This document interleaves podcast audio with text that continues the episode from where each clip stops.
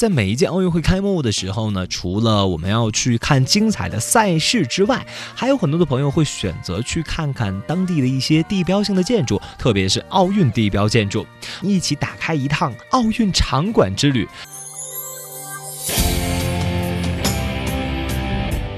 我们首先走进的是1984年第二十三届奥运会的主会场——洛杉矶纪念体育场。这座体育场是一九八四年洛杉矶奥运会田径比赛的主会场，它同时也是一九三二年奥运会的主会场。一九八二年，大西洋列希菲尔特色公司出资五百万美元，对这座体育场进行了重新的修缮。他们将坐席换成了座椅，并添加了一百七十五个做工考究的包房，铺设了由德国生产的塑料跑道。在经过修缮之后，这座体育场可以容纳九万两千六百零四名观众，是当时世界上最大的体育场之一。它的场地中央是一片绿色的草皮，而两端则是淡雅的米黄色的地面。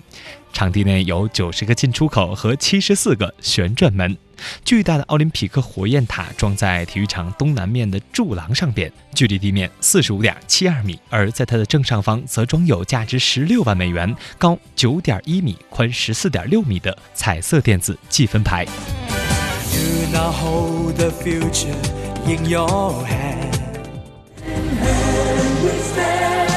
下面我们会走进的是第二十四届奥运会的主会场——汉城奥林匹克运动场。